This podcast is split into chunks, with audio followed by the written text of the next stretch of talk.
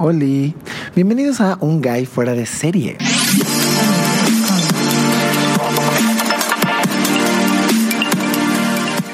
Oigan, hoy, hoy quiero hablar de eh, una de mis series favoritas y siento que tiene una gran responsabilidad decir lo que estoy a punto de decir, pero creo que de lo mejor que he visto en eh, toda la televisión que yo he visto, que tampoco es que yo... Eh, haya necesariamente visto toda la televisión del mundo, pero pues sí trato de ver lo más que puedo.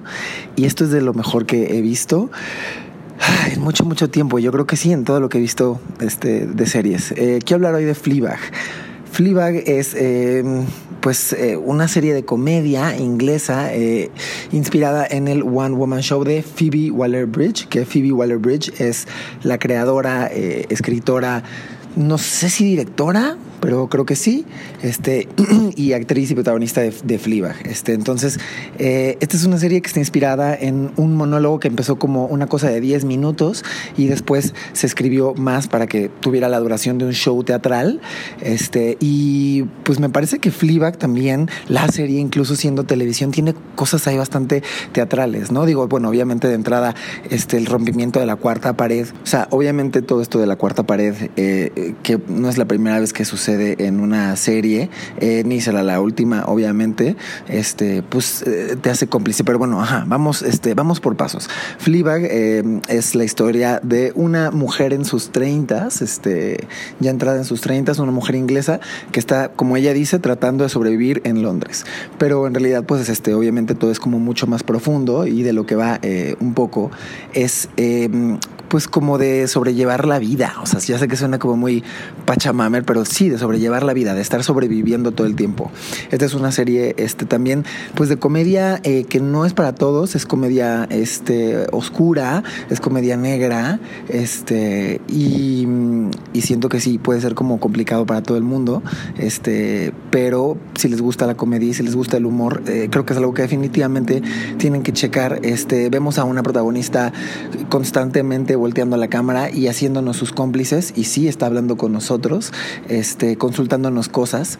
Este, y es una serie que pues va como pues, sobre la vida de esta mujer inglesa en Londres en una crisis existencial en donde no está pasando eh, mucho con su trabajo y no está pasando tampoco mucho con su vida amorosa. Este, y tiene ahí unos huecos como por dentro existenciales que intenta constantemente em, estar llenando con sexo, eh, lo cual la hace un personaje muy, muy complejo. Esta es una serie que es totalmente sobre ella, sobre el personaje principal. Eh, y entiendo por qué a mucha gente le cuesta trabajo relacionarse. Eh, eh, me pasa un poco lo mismo que con Hannah en Girls, que mm, como que no me cae mal, pero tampoco me cae muy bien y creo que la razón por la que no nos cae bien siempre eh, que así se llama el personaje principal de, de Phoebe Waller-Bridge, no nos cae bien Fleabag porque se parece a nosotros, porque nos recuerda mucho a nosotros, porque digo, siendo muy ingeniosa, eh, y siendo, sí, muy divertida y muy chistosa, este, de todas maneras como que la vemos y decimos, totalmente yo hubiera hecho eso, totalmente yo hubiera hecho lo que acaba de hacer Fleabag, totalmente yo eh, me hubiera robado esa estatua de mi madrastra, la artistilla, y porque, ¿no? O sea, como que la entendemos todo el tiempo.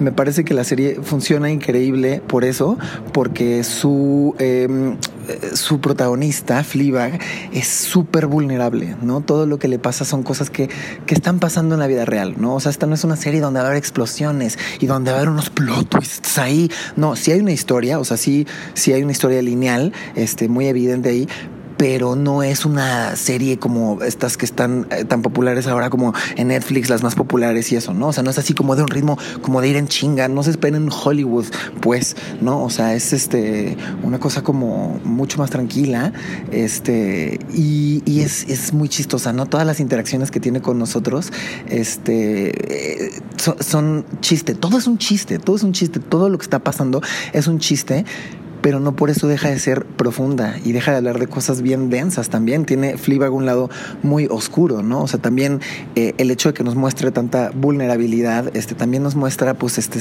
a ella siendo muy honesta y diciendo en voz alta y a veces a la cámara esas cosas que no nos atreveríamos a decir y que todos pensamos, pero que decimos, uy, esto sí está muy oscuro.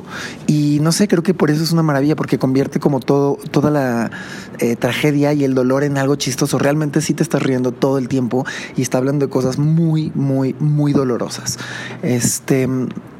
Sí, eh, la historia también va un poco de ella tratando de solucionar su vida eh, y, arreglando las cosas después de que su mejor amiga muriera. Este, que la mejor amiga es eh, la, era también su socia y era con quien tenía su, su negocio ahí, que, que, está fracasando y que muy poca gente va y que le está yendo mal, pues, ¿no? Y está viviendo así que los 30 como la crudota de los 30 y está tratando de descifrar la vida, ¿no? Entonces, creo que Fleabag es una serie que se trata de eso, de eh, como de la de lo mierda que es la vida, pero cómo hay que pues, sobrellevarla y cómo pues sí, hay que navegar ahí unas olas medio incómodas a veces, ¿no? Pero pues ni modo, ¿no? O sea, también es como una serie, creo, sobre una mujer eh, afrontando sus problemas y siendo muy directa y siendo muy incómoda. A mucha gente le parece que hay escenas como incómodas, a mí no tanto, es que no sé, este, yo, yo la amo y de verdad es eh, una serie que me tuvo riendo todo el tiempo y la verdad es que yo soy, lo tengo que reconocer, un poco mamón para la risa, no me río como todo el tiempo en todas las series de comedia y esta me tenía riendo todo el tiempo, pero también sintiendo y también estando triste. Este, o sea, eh, voy a soltar ahí como un cabo, pero mm, todos estos diálogos y este momento en donde la mejor amiga este, hace como un chiste haciendo una metáfora de, este, en las noticias un día ellas ven que, que violaron a un hámster con, con, un lápiz y entonces este, la mejor amiga le dice, sí, pero bueno, para eso, este, para eso los lápices tienen goma y, y dice que para violar a tu hámster y la otra le dice, no, para borrar los errores, ¿no? O sea, como es una metáfora también ahí como de, pues en la vida todo el tiempo le estamos cagando y Fleabag está cargando como con muchísima culpa de que su mejor amiga se suicidara. De alguna manera se siente eh, culpable, pero al mismo tiempo pues, teniendo que ahí navegar eh, pues las olas que, que, se tiene que, se tienen que navegar, ¿no? Este, y la segunda temporada, eh, que mucha gente está como muy insatisfecha y quiere más temporadas, pero este, pues eso no va a existir, no va a haber tercera temporada porque ella ya dijo como no, esto está basado en mi One Woman Show, entonces ya se acabó. Entonces para los que esperan que haya tercera temporada, no va a haber tercera temporada, se acaba en la segunda. Y eso me encanta también, me parece súper respetable. O sea, me, me, gusta como que un, un, creador de una serie este, tome esta responsabilidad de, no, quiero contarle una historia chida a mis fans y esta es la historia que quiero contar, así me estén eh, ofreciendo un chingo de libras, ¿no? Es como chido, eso lo, lo un montón. Este, y esta segunda temporada cierra eh, un poco eh, siguiendo la historia que ella tiene con su hermana, que conocemos desde, este, desde la primera temporada y que es idéntica a Belina Lesper. Este, pero sí, eh, conocemos a la hermana desde la primera temporada y mm, es un personaje complicado, igual que Fleabag, este, al que pues algunos odian, otros aman, sobre todo el esposo de esta mujer es muy, muy odiado. Este es uno de los personajes más odiados y si es un personaje odiosísimo, vemos que tiene también una relación muy fracturada eh, Fliba con su hermana y en la segunda temporada creo que de lo que va un poco es de dos cosas, de... Eh, de ella mmm, como conciliando la relación con su hermana, este, pues ahora sí que pegando esa cosa que está completamente rota y tratando de ser mejores la una con la otra, este, y entendiéndose y de pronto tomando balas este, por tu hermana, es como muy fuerte. Y de la segunda cosa que, de la que creo que va, sobre todo, es de ella, eh, que aparte todo tiene significado otra vez, todo es como una metáfora, me encanta.